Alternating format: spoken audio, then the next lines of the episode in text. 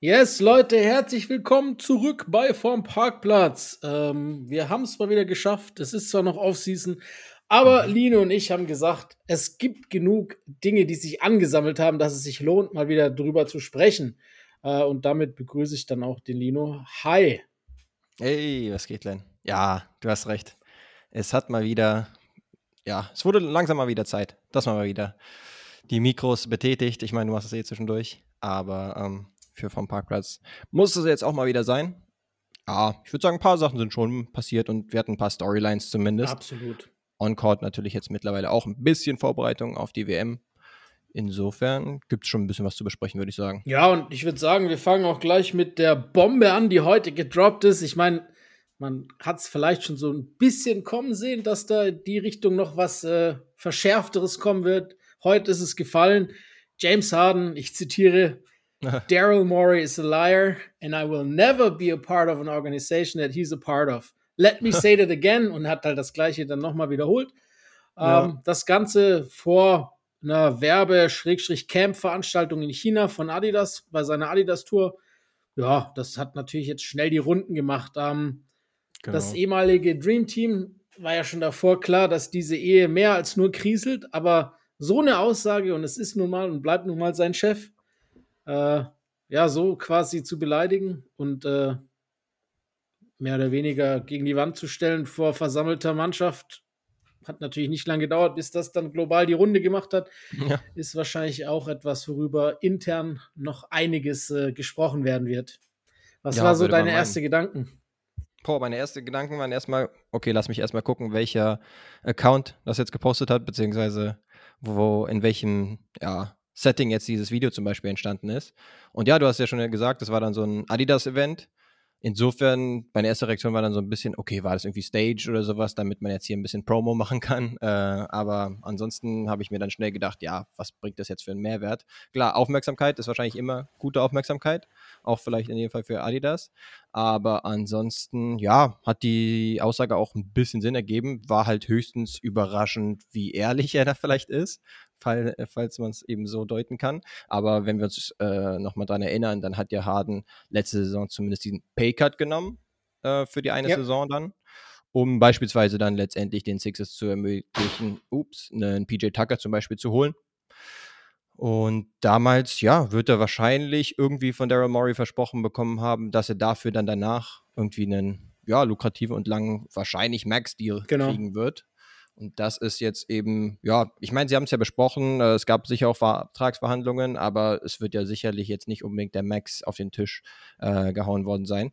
Und jetzt scheint James Harden schon ein bisschen salty zu sein, dass er den nicht gekriegt hat. Und ähm, ja, jetzt könnte es tatsächlich eben sein, dass er trotzdem noch für die Saison bleiben muss bei den Sixers oder zumindest für den Start der Saison oder zumindest für den Start des Training Camps, weil sich jetzt bisher nicht gerade so viele Teams äh, anschicken, da jetzt äh, mega viel abzugeben oder so. Ja. Und dann ist die Frage, ob wir wieder die Houston-Situation kriegen, wo Harden dann wieder ein, zwei Spiele vielleicht gut spielt und dann aber erstmal äh, ja, eher Lustlosigkeit ausstrahlt, auch auf dem Court. Und dann ist auch noch die Frage, ob er das überhaupt noch kann. Ob er halt dann, wie er es bei Houston damals gemacht hat, äh, die ersten paar Spiele dann mal seine 40 Pieces raushauen kann äh, und dann sozusagen erstmal ein bisschen zu verweigern. Aber ja, fand ich jetzt schon relativ interessant, dass er das halt so in dem Setting auch raushaut. Und äh, frage mich so ein bisschen, ja, ob das nochmal äh, Druck machen soll, dass da vielleicht äh, doch irgendwie eine Lösung gefunden, wird, dass er vielleicht auch vor dem Training Camp schon weg kann. Ja, du, also, ähm, es ist ja, wie du gesagt hast, es war jetzt nicht komplett überraschend, was er gesagt hat oder, oder das, was passiert. Es ist vielleicht die Schärfe und äh, diese Aussage und, und das Setting, wie du schon gesagt hast, das ist schon ein bisschen komisch. Ähm, vor zwei Tagen haben die Sixers ja die, ich nenne es jetzt mal, Trade-Verhandlungen mit den Clippers. Das wäre ja weiterhin James Hardens äh, ja, bevorzugte Trade, ähm, ja, das bevorzugte Trade-Ziel von ihm, äh, haben die Verhandlungen abgebrochen mit keinem, oder es gab kein Ergebnis, das für die Sixers zufriedenstellend war. Und äh, es hieß, ja, James Harden bleibt jetzt erstmal bei uns. Und dann hieß es ja auch kurz darauf, dass Harden nicht zum Trainingscamp erscheinen wird und das er quasi abgeschlossen hat und so weiter. Wir kennen ja das Spiel, das ist vor allem mhm. bei Harden ja auch nicht das erste Mal, hast du ja schon richtig gesagt. Ja. Das war ja nicht nur bei den im Endeffekt war es ja nicht nur bei den, bei den äh, Houston Rockets so, sondern er hat ja auch einen Trade forciert dann bei den Brooklyn Nets. Also es ist im Endeffekt das dritte Mal innerhalb von vier Jahren, dass er das macht. Dieses mhm. Mal auch wenn man im Endeffekt hier, man sagt doch immer, shame me once, äh, fool me once, shame on you, fool me twice, shame on me. Ähm, das ist jetzt das dritte Mal. Ich habe ihm äh, selten den Benefit of the Doubt gegeben, aber diesmal würde ich das vielleicht sogar noch eher machen, eben weil du das angesprochen hast. Er hat darauf verzichtet. Ihm wurde vielleicht auch was versprochen, sonst kann ich mir die Schärfe nicht jetzt äh, erklären. Ähm, ja. Die einzige Frage, die sich mir stellt, äh, warum hat er überhaupt geoptet? Also er hätte ja im Endeffekt auch Free Agent sein können, aber er ist ja in den Vertrag rein in das letzte Jahr. Ähm, ja. Das ist halt schon. Hast du noch, noch die zusätzliche Sache natürlich, dass du dann halt plötzlich auf dem Markt landest und dann alle möglichen Teams äh, eher anders geplant hatten, auch was sozusagen äh, die Positionen angeht zum mhm. Beispiel. Und es ja sowieso dann nicht viele Teams gibt, slash gab, die eben großartig Salary Cap Space haben. Genau. Und äh, die haben es halt irgendwie anders eingeplant. Deswegen war das wahrscheinlich auch kalkuliert, dass ja, man sagt, dann habe ich zumindest für das eine Jahr die Sicherheit. Er hat jetzt 35,6 Millionen für nächstes Jahr. Aber ähm, Im Endeffekt hat er ja selber quasi die Unterschrift drunter gesetzt, sozusagen. Ne? Also das, deshalb ja, ja, ja. ist es wahrscheinlich, das, das ist das, worauf ich hinaus will. Nicht, dass der Markt nicht da, also ich glaube auch mittlerweile über, über, überschätzt sich halt Harden einfach. Wir haben jetzt äh, schon seit anderthalb, zwei Jahren nicht mehr die Leistungen gesehen, die du angesprochen hast. Es gab mal, es gab Spiele, aber es gab mehr Schatten als Licht für das Niveau, das James Harden quasi selbst bei sich noch sieht. Ähm, mhm. und, und ich glaube halt auch einfach, dass der Markt gar nicht da ist den er gerne hätte. Selbst wenn potenziell jemand die Kohle hätte, würde er, glaube ja. ich, äh, würde das Team nicht das für James Harden mehr ausgeben, was er selber haben möchte, weil er mhm. wahrscheinlich nicht mehr dieser Max, zumindest kein Long-Term-Max-Spieler ist. Das ist ja die Sache. Er ist ja auch nicht mehr der Jüngste und wir, wir sehen, dass er, dass er auf dem absteigenden Ast ist. Zumindest muss man das annehmen. Und äh, dann ist es schwer, halt jemanden fünf Jahre zu, für fünf Jahre mit Max zu binden. Ähm, ja dann hast du halt irgendwann so eine Situation wie, wie mit Westbrook zum Beispiel, jetzt ohne da den Finger in die Wunde legen zu wollen, aber dann hast du halt mhm. irgendwann auch einen Spieler, der vielleicht sogar einfach nur noch ein Anker ist, weil er auch untradebar wird mit seinem Vertrag bis kurz vor Ende. Oder du musst halt viel Geld in die Hand nehmen, um ihn rauszukaufen. Ähm, und ich meine, Maury ist, glaube ich, unter Druck genug. Seit Hinky äh, gegangen ist, läuft ja einfach trotz all der richtigen Richtung nie so gut, wie man annehmen sollte. Das hat verletzungstechnische Gründe, das hat choke-technische Gründe. Aber ich glaube, so langsam wurde jeder Stein umgedreht, außer vielleicht Maury. Und äh, ich denke, dass er der nächste, der nächste ist, der rausfallen wird, quasi der nächste Hauptschuldige sein wird, wenn was nicht klappt oder wenn die Saison wieder eine Enttäuschung wird. Weil sind wir ehrlich, mit Harden ist der Kader immer noch, zumindest im erweiterten Contender-Kreis, ähm, wenn alle fit sind, was bei, bei jemandem wie im Beat auch immer noch eine Frage ist. Aber ja. deshalb glaube ich, er, er, es geht auch so ein bisschen um seinen eigenen Arsch, weswegen er vielleicht halt dann auch einfach nicht mehr so gewillt ist und war, die Interessen Hardens in den Vordergrund zu stellen oder zumindest über seine eigene. Ja, und, äh, genau. Ich denke auch. Also du hast ja zwei Parteien sozusagen. Da hast du zum Beispiel auch einen Daryl Morey, ähm, der ja auch eben zusätzlich noch diesen Druck hat, dass äh, irgendwann vielleicht auch Joel Embiid sagt, okay, wie sieht es denn aus jetzt mit dem Team? Ähm, will, will, ich dann vielleicht auch irgendwann getradet werden, gerade wenn jetzt ein Harden ja entweder einfach walkt nach dem Jahr beispielsweise und das wieder nicht so gut funktioniert hat, was jetzt auch nicht so äh, unrealistisch ist, oder wenn der Gegenwert im Trade halt nicht so toll ist, ähm, ich denke mir, dann wird wahrscheinlich MB trotzdem, äh, sagen wir jetzt, ein Terrence Mann kommt dazu äh, und ein Paul beispielsweise und noch ein bisschen Filler oder was weiß ich, ähm, dann würde er sich das äh, nächstes Jahr wahrscheinlich nochmal anschauen und gucken, wie weit man damit kommen kann äh, mit dem Team, mit einem Tyrese Maxi, der dann eine größere Rolle einnimmt, vielleicht eher so den Primary Ballhändler und mehr Two-Man-Game mit ihm dann zum Beispiel. Aber dann nach der Saison zum Beispiel, wenn es dann wieder obligatorisch wieder in der zweiten Runde wieder rausgeht, dann äh, würdest du drauf setzen jetzt schon? Stand jetzt würde ich eher drauf setzen als nicht, sagen wir es so. Ähm, dann kann es halt tatsächlich eng werden. Aber ja, auf der anderen Seite hast du halt einen James Harden, der dann sagt, okay, hm, jetzt ist gerade auch die News reingeflattert, dass er jetzt erstmal trade-technisch nichts passieren wird. Okay, dann versuche ich jetzt so ein bisschen den Hebel zu betätigen und mache so jetzt ein bisschen Druck, mhm. äh, dass ich jetzt wahrscheinlich auch irgendwie, dass das äh, Tuch so zerschnitten ist, dass ich jetzt gar nicht mehr gut auf Daryl Morey, meinen ehemaligen Kumpel, äh, anzusprechen bin und voraussichtlich dann eben auch im Trainingcamp äh, nicht gerade in bester Verfassung antanze und dann vielleicht auch zur neuen Saison. Das hat man ja alles von ihm schon mal gesehen. Und das ist dann der Hebel, den er betätigen kann, dass er sagt, get me out of here, nach dem Motto, ähm, selbst wenn das Angebot jetzt nicht das Tollste ist. Und Daryl Morey wiederum sagt sich, hm, okay, vielleicht gibt es ja ein besseres Angebot, was vielleicht noch irgendwie reinkommt oder ja, ich mag halt bisher das Angebot nicht so sehr und dann gucke ich eher vielleicht in Richtung Trade Deadline. Aber dann ist es für ihn auch nicht äh, die beste Situation, weil dann wird es immer näher bis zum Zeitpunkt, wo dann Harden tatsächlich ohne Gegenwert geht. Genau. Und das wäre auch kacke. Es wird immer günstiger für Teams, die ihn potenziell aufnehmen würden, bis es halt dann quasi umsonst wird es nicht, aber halt nur, nur der Vertrag ist äh, nach der ja. Saison. Ähm, ich habe ich hab Lust, dieses, weiß nicht, ob du es auch gesehen hast, auf äh, Instagram von Basketball Forever, die haben dieses, sie haben so ein ganz lustiges Meme gepostet, wie, er, wie Harden vor, vor seinem Spind steht und in dem Spind hängt dieser Fettsuit drin, den er ja. da quasi so, it's that time again.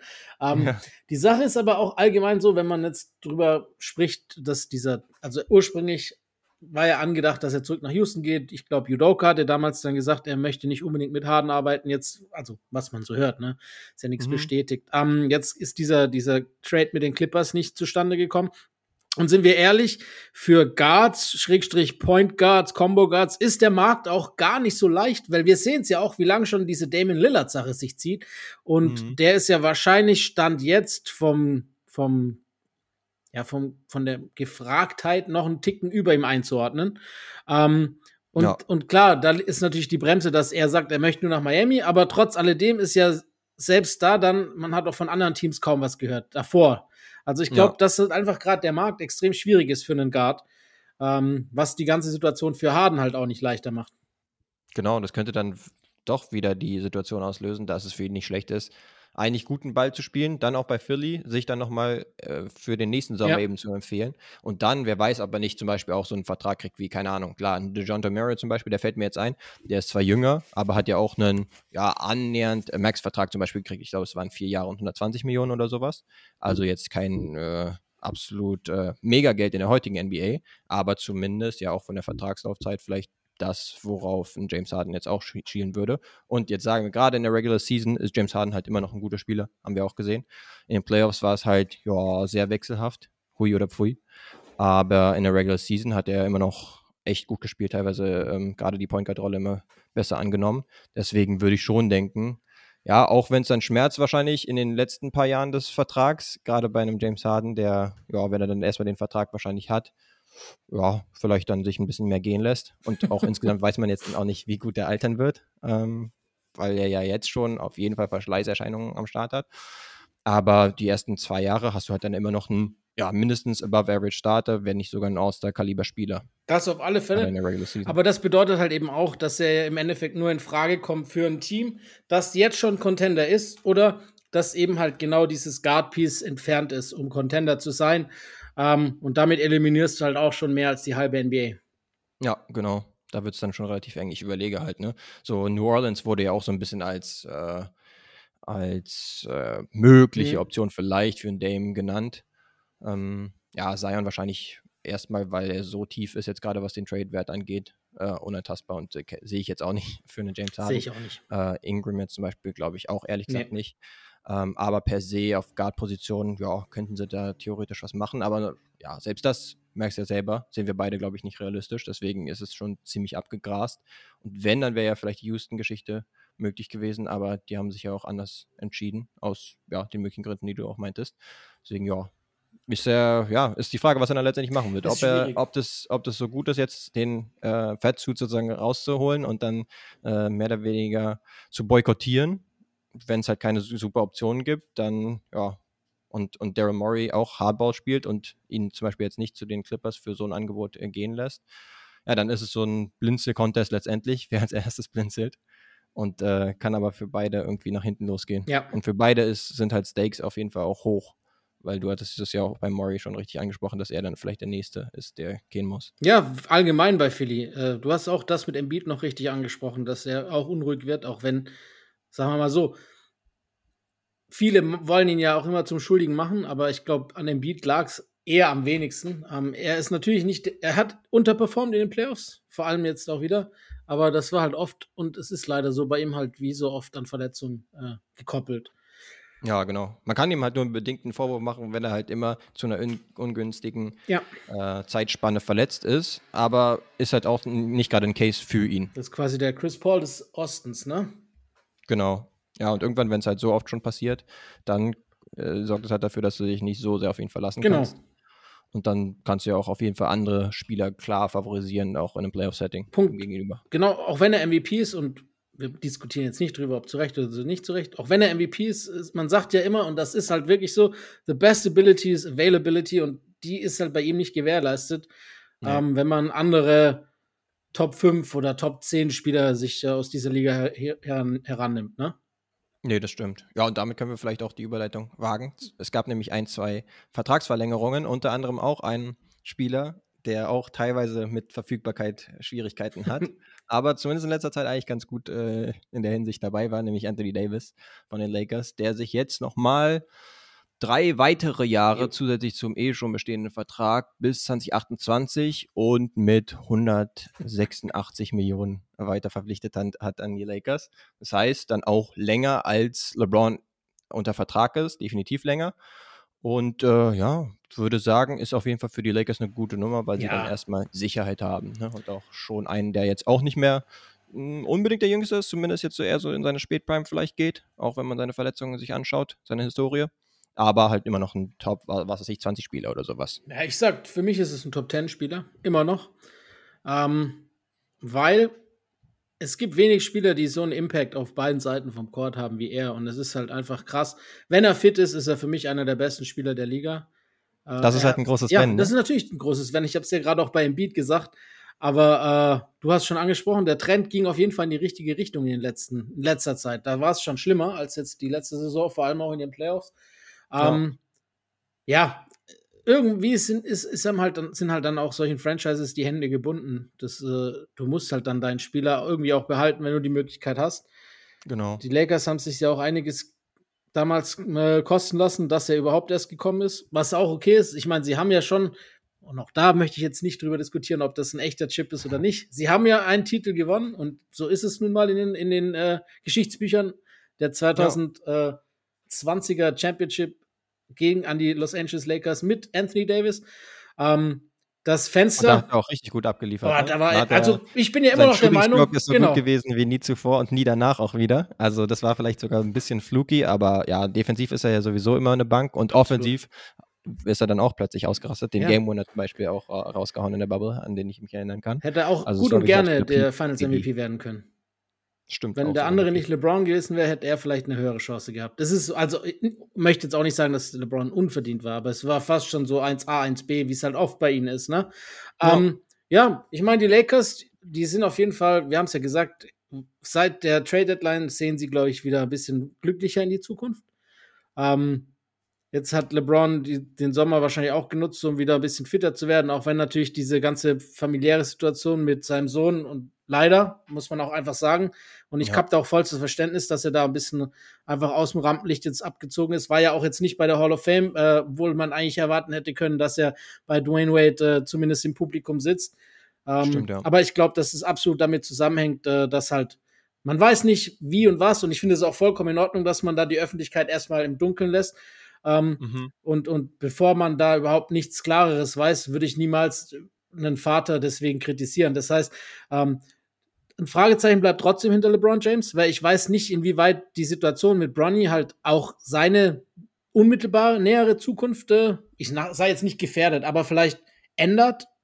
Deshalb ist oh. es seine, seine Personalie so zumindest ein kleines Sternchen dahinter. Aus vollkommen verständlichem Grund. Aber das ist natürlich auch was, was die Lakers auf jeden Fall auf dem Monitor haben. Und äh, sicherlich auch vielleicht nochmal ein Punkt sowieso zu dem, dass, dass LeBron ja eh nicht mehr den allerlängsten Vertrag hat.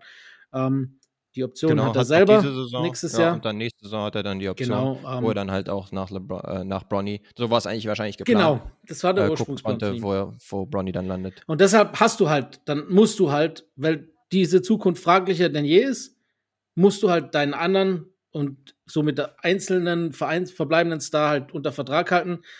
Zumal man äh, mit Austin Reeves verlängern konnte, der wahrscheinlich auch ein wichtiger Cornerstone für die Zukunft der Lakers sein wird und auch gerechtfertigt wohl das Geld bekommen hat, zumindest wenn man sieht, dass er seine Leistung, die er im letzten Dreivierteljahr gebracht hat, einfach genauso weiter auflegt für Team USA gerade und selbst dort ja. ein Eckpfeiler wird.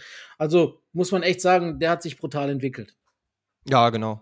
Ich würde auch sagen, es kann auch noch ein Faktor sein, dass Anthony Davis, ja, ich meine, 2028 dann am Ende des Vertrags ist er auch seine 35 oder so, aber bis dahin, gerade wenn er eben fit bleibt und defensiv äh, sehe ich jetzt nicht, dass er da schlechter werden wird. Offensiv, ne, ist es immer äh, mal besser, mal nicht ganz ja. so gut, mal auch aggressiver, mal nicht ganz so aggressiv. Kann es halt auch noch ein Pull-Faktor sein für mögliche andere zusätzliche Starspieler, die sich erstmal sagen, ah, okay, äh, erstens die Lakers, Los Angeles kann eine gute Destination sein. Auch vielleicht, wenn LeBron dann irgendwann mal weg ist. Ähm, Austin Reeves zusätzlich auch noch als Cornerstone vielleicht, kann man tatsächlich mittlerweile auch schon nennen, so als, als dritter guter Spieler. Ja, da hätte ich jetzt nicht gerade nicht Bock, auch mal da äh, vorbeizuschauen und da vielleicht dann den Nachfolger von LeBron zu mimen. Hm. vielleicht dann als A1B oder sowas. Das sind natürlich große Fußstapfen, ist klar. Aber ähm, genau, das könnte vielleicht auch noch ein zusätzlicher Faktor sein bei AD. Absolut. Und ja, ansonsten ist es halt ein No-Brainer. Ja. Ist die Frage, ob es äh, bei dem zweiten Kandidaten auch genauso ein No-Brainer war. Ähm, Sag mal die Zahl bitte nochmal kurz. Boston. Fünf Jahre, 304 Millionen, bis zu 304 Millionen sind es, glaube ich. Alter Schwede. Bei Jalen Brown. Äh, ja, alle haben es ja schon gesagt. Ja. Das ist der hochdotierteste Vertrag aller Zeiten in der NBA. Wird er zumindest jetzt erst noch vorläufig sein, bis dann der nächste große Vertrag Höchstwahrscheinlich kommt. Höchstwahrscheinlich wird er von Tatum überholt nächstes Jahr. Genau. Weil jetzt derzeit äh, sieht es natürlich ein bisschen strange aus, dass der nicht mal beste Spieler des eigenen Teams dann der ist mit dem größten Vertrag in NBA History. Aber ja, ich denke, das ist ja auch verständlich, wenn man jetzt sieht, wie halt die Gelder immer weiter hochgehen ja. und wie den äh, Celtics halt auch irgendwie ein bisschen die Hände gebunden genau. waren, was sie jetzt machen wollten oder sollten. Genau, das ist der Grund, warum ich auch sage, dass sie eigentlich gar keine andere Möglichkeit hatten, als äh, ihr Eigengewächs zu verlängern. Ähm, das ist auch, wenn Brown so, so spielt wie die letzten Jahre, ist auch dieser Vertrag nicht untradebar. Also von genau. daher äh, ist das auch jetzt nicht zwangsläufig in, in, in Stone gesettet, dass jetzt über die ganzen fünf Jahre noch dort bleibt. Aber es, wie du gesagt hast, ich finde, man muss auch gar nicht groß darüber diskutieren. Die Celtics hatten eigentlich gar keine andere Möglichkeit, außer eben diese Extension oder diesen Vertrag zu, ja, vorzulegen, den Brown genau. natürlich dann auch liebend gerne unterschrieben hat. Ähm, ja. Und, und ja er ist auch unter Wert verkauft, ne? Ein bisschen, muss man ja. auch sagen, finde ich. Durch jetzt es hatte halt lange gedauert, bis sie sich dann geeinigt haben. Also gefühlt dachte man sich, hm, okay, wenn jetzt die Supermax Extension auf den Tisch gehauen wird, warum unterschreibt er denn nicht einfach? Aber klar, da gibt es dann einzelne kleine äh, Vertragsdetails, die erstmal noch ausgeklügelt werden müssen und sowas. Aber letztendlich von der Nummer her ist es halt so das, was äh, am meisten hätte sein können. Ja. Ja, ich hätte immer noch gern den, äh, den Trade gesehen. Seinen Trade, irgendwas mit Lillard oder so. Ich finde, das wäre ganz interessant gewesen, aber gut, das ist jetzt ja, definitiv genau. vom Tisch. Ja, das äh, hatte ich auch ein bisschen das Gefühl, dass das ein bisschen zu wenig thematisiert wurde. Zumindest in meinen Augen hätte ich jetzt gesagt, ja, okay, die Celtics sind in den letzten Jahren auf jeden Fall immer weit gekommen, mindestens äh, in die Conference Finals, wenn nicht sogar teilweise auch in den Finals gewesen. Aber ja, scheinbar sind sie halt schon irgendwie auf Grenzen gestoßen. Und dann äh, war halt die Frage, inwiefern jetzt man irgendwie was ändert. Letztendlich haben sie ja was, schon was geändert. Und dann war halt irgendwie auch klar, dass das so ihr Umbruch sein würde, dass sie Marcus Smart jetzt mal abgeben, einen ihrer Leistungsträger, und dann jetzt erstmal einen Porzingis dazu holen. Und dann war es unwahrscheinlich, dass sie jetzt, obwohl sie so erfolgreich waren in den letzten Jahren, dann auch noch äh, so einen Jalen Brown-Move machen. Aber theoretisch, weil es immer hieß, ja, komplett alternativlos, ich würde sagen, hm, man hätte sich vielleicht noch ein bisschen einschalten können. Ich weiß nicht, wie realistisch es gewesen wäre, halt äh, in die, ins Dame-Szenario. Weil ich meine, ja, so positionell hättest du dann halt einen Dame äh, auf den Guard-Positionen, hättest du einen Tatum auf den großen Flügelpositionen und dann halt, ja, ich weiß jetzt nicht, ob in dem Szenario auch ein KP noch am Start wäre, aber das, selbst ein Rob Williams und so weiter als äh, Grundgerüst des Teams sein ja, finde ich jetzt auch sozusagen auch als Switcher, was den Look des Teams angeht, hätte ich jetzt gar nicht für so schlecht befunden. Aber auf der anderen Seite, Dame halt schon eine Ecke älter zum Beispiel, das hätte wahrscheinlich das Fenster, auch das Titelfenster nochmal verkleinert, würde man meinen, der Celtics. Ja, sehe ich auch so. Ja, dann äh, würde ich sagen, gehen wir weiter. Beide Verträge yes. check. Beide werden gegeneinander spielen an Weihnachten. Da wurde jetzt, oh ja. wird jetzt ja der Schedule nach und nach veröffentlicht. Der, der Opening Schedule und der Christmas Schedule, wir können ja ganz kurz draufblicken, eröffnen äh, werden am 24. Oktober die Lakers bei den Nuggets beim Champion. Da wird es dann nochmal Ringe geben, höchstwahrscheinlich. Äh, mhm. Ringzeremonie und dann eben noch die Suns bei den Warriors, also Chris Paul direkt zu Beginn äh, gegen seine alte Mannschaft. Das sind ja schon Aha. zwei äh, gut klingende und schmackhafte Auftaktspiele, oder? Würde ich auch sagen, ja. Interessant jetzt einfach beim Blick drauf ist, dass es kein Ostteam in dem Fall gibt. Ähm, ich weiß nicht, ja, was sich die NBA jetzt dabei so gedacht hat. Klar, die, irgendwie die Bucks zum Beispiel wären denkbar gewesen, die Celtics vielleicht, die auch ein bisschen New Look sind. Äh, Im Gegensatz zu den Bucks, wo jetzt nicht so viel passiert ist, wären beide denkbar gewesen, aber auch coole Matchups. Und ganz ehrlich, Steph Curry ist, glaube ich, selbst wenn jetzt die Warriors nicht so weit gekommen sind, ist immer so Box Office und wahrscheinlich so ein Quotengarant. Ja dass sich die NBA gesagt hat, können wir uns nicht nehmen lassen, wahrscheinlich. Das ist äh, gut, dass du es ansprichst äh, mit Steph Curry und Box Office. Ich weiß nicht, ob du es gesehen hast die letzten Tage oder was letzte mhm, Woche. Eigentlich gesehen zu haben. Diese Statistik, ich, äh, warte, ich, ich hole die kurz raus, weil die richtig krass fand. Äh, und yes. zwar Basketball Network hat die rausgearbeitet. Seit 2015 gab es in der NBA 27 Spiele, die mindestens 14 Millionen Zuschauer, also US-Haushalte, äh, vor den Fernseher gebracht haben. Und Steph war in jedem dieser 27 Spiele dabei. Ja, Zusätzlicherweise gab es 33, die mit mindestens 13 Millionen Zuschauer hatten und da war er dann bei 32 dabei. Also eindeutig, das, das äh, mit LeBron zusammen das Gesicht dieser Generation kann man drehen und wenden, wie man will. Yes, genau. Und das halt auch verdientermaßen ne, bei seinem Skillset, den ja, er hat. Ich meine, vier Ringe äh, geben ihm recht, würde ich sagen. Yes, das tut sich auch noch. An Weihnachten spielt Steph übrigens gegen den amtierenden Champion aus Denver. Äh, da noch kurz vielleicht auf den Schedule blicken, weil das ist ja schon noch was, was immer zelebriert wird, auch dank ja. der frühen Tip-Off-Games. Zwei sind ja sehr früh.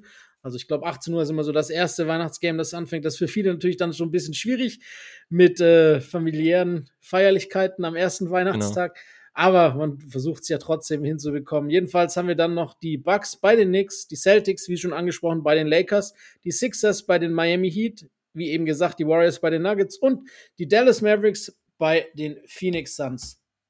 Klingt schon nach einem guten Kalender. Ja, ich denke auch. Also, dass die Suns gefeatured werden, ist natürlich auch nicht wirklich überraschend. So ein neues Superteam in Anführungsstrichen, würde ich es mal nennen, äh, mit Brad Beal noch zusätzlich. Ja, ja die Mavs sind ja wahrscheinlich der Überraschungskandidat, würde ich sagen. Stimmt, ja, kann man sich denken. Wobei die Mavs, ja, da, da, könnte man vielleicht ein bisschen drauf setzen, dass die sich jetzt wieder fangen, jetzt wo sie auch mal eine Vorbereitung zusammen haben. Ansonsten sind ja Doncic und Kyrie Irving schon äh, Crowdpleaser. Ja, und du hast die Möglichkeit, KD gegen Kyrie zu haben. Bisschen yes, äh, ehemalige Freundschaft gone sour an Weihnachten ist natürlich auch passend zu den Familienstreitigkeiten, wahrscheinlich, die es auch hier und da gibt an Weihnachten. Wenn genau. alle auf einem Haufen sind. Überall Drama. das ist richtig. Sehr gut. Ähm, ja, bald ist WM. Nächste Woche ist jetzt noch die wahrscheinlich heißgeliebte International Basketball Week in Abu Dhabi. Da werden die Leute hm. hinströmen. Naja, nochmal ein gutes Vorbereitungsturnier mit Spielen gegen Griechenland und die USA für Deutschland, auch wenn Janis nicht dabei ist. Ähm, ja, Vorbereitung läuft. Wir haben es gesehen. Die Deutschen haben äh, letzte Woche gegen Kanada getestet und jetzt im Supercup dann im, nach einem Spiel gegen China, das jetzt wahrscheinlich weniger ergebnisreich war als Test, äh, im Finale nochmal gegen Kanada spielen dürfen. Das war mhm. wirklich, hat Spaß gemacht. Das habe ich gestern mir reingezogen. Das hat echt Spaß gemacht. Das Spiel ging in Overtime dann auch verloren leider. Äh, ich sag mal, wenn ja. Dennis nicht ausgefault hätte, wäre das wahrscheinlich anders ausgesehen. Aber das ist vielleicht auch genau schon das Problem. Ähm, da sieht man, dass das Team vielleicht ein bisschen zu abhängig ist. Gerade auch was sein, das Kreieren ja. betrifft. Ich weiß es nicht, ohne jetzt Maudolo dann zu nahe zu kommen. Aber äh, wie hast du die Spiele bislang der deutschen Nationalmannschaft wahrgenommen? Ja, erste Take-Home-Message. Give Dennis Schröder his flowers. Also für gestern auf jeden Fall. Ja, ähm, inklusive der tiefen Dreier. Ey, und, diese Back-to-Back-Dinger, die waren geisteskrank. Ja, ja, da merkst du halt, wenn er die Dinger von so tief, also auch relativ klar jenseits der NBA-Dreierlinie äh, wirft und nimmt und aus dem Fastbreak und so weiter, dann ist es auf jeden Fall am Fühlen. Ja, also dann fühlt er. Äh, auf jeden Fall. Aber ja, ansonsten natürlich unglücklich, dass er in dem Spiel jetzt ausgefault ist. Aber sonst perfekt, dass man jetzt schon zwei Teams, ähm, zwei Tests gegen Team Canada hatte. Dir auch so. Ja, ich habe mir zum Beispiel jetzt mal die Odds, äh, die, ja, wenn man jetzt so ein bisschen drauf bieten wollen würde, äh, angeschaut. Mhm. Und da ist Kanada zum Beispiel Nummer zwei hinter den USA. Klar, ähm, das war jetzt zum Beispiel das erste Spiel, war dann auch das erste Testspiel für Kanada, soweit ich genau. weiß. Und da hatte ja ähm, Deutschland schon eins gegen Schweden hinter sich. Das heißt, sie waren da ein bisschen weiter in der Vorbereitung. Und in der ersten Halbzeit gerade hat sie es auf jeden Fall gezeigt, weil Kanada gar nichts getroffen hat und äh, Deutschland aber gerade offensiv schon richtig gut war. Ja, ist halt eine coole Sache für die Fans, dass sie da Absolut. erst in Deutschland ein bisschen unterwegs gewesen sind. Genau, Berlin und Hamburg. Äh, richtig gut. Ja, ich glaube, die sind auf, also die Deutschen sind auf jeden Fall im Soll, was die Vorbereitung angeht. Selbst jetzt mit dem, mit der Niederlage ja. gestern. Ich meine, kommt ja zu einem guten Zeitpunkt, dass man vielleicht nochmal schaut, okay, ja. dass man anderen Spielern noch mal ein bisschen mehr Selbstvertrauen gibt, auch wenn Dennis jetzt mal nicht auf dem Court ist. Äh, ich habe nur gesehen dann in der Schlussphase, dass äh, Franz Wagner zum Beispiel mhm. versucht hat, das Ding ein bisschen an sich zu reißen. Ja, er hat die halt, Dinge dann nicht so getroffen genau, hat. er hat halt nicht getroffen. Genau. Und bei Maudolo, ja, da schaue ich halt äh, auch immer besonders drauf, weil Berliner und so weiter. Und ähm, ja, teilweise hat er es ja gut gemacht. Also Kanada jetzt in dem Spiel ähm, hat ja viel geswitcht, gerade am Ende. Ja. Und dann hat er zum Beispiel Olinik oder sowas hat er gegen sich beim, beim Switch. Und dann hätte ich gesagt, ey, äh, wisch mal, also schick mal alle weg, äh, One for Flat ja. oder sowas, ISO, so. und dann hau deinen Stepback oder sowas raus. Hat ihn einmal halt böse ähm, stehen lassen und dann den Stepback reingemacht. Und dann hätte ich mir auch so bei den letzten Aktionen gewünscht, dass er sich das Mismatch sucht und dann auch versucht, den zu kochen. Aber da hat er halt jetzt nicht das äh, perfekte Selbstvertrauen gehabt, glaube ich, in dem Spiel. Ja. Äh, das heißt, ja, äh, die, das kann sich aber. Die letzten beiden Plays waren absolut zum Vergessen. Die waren ja, die äh, nicht, war nicht gut exekutiert. Äh, ich weiß nicht, was, was geplant war. Das letzte ist ja dann komplett versandet mit diesem äh, ja, Versuch von, von Mo.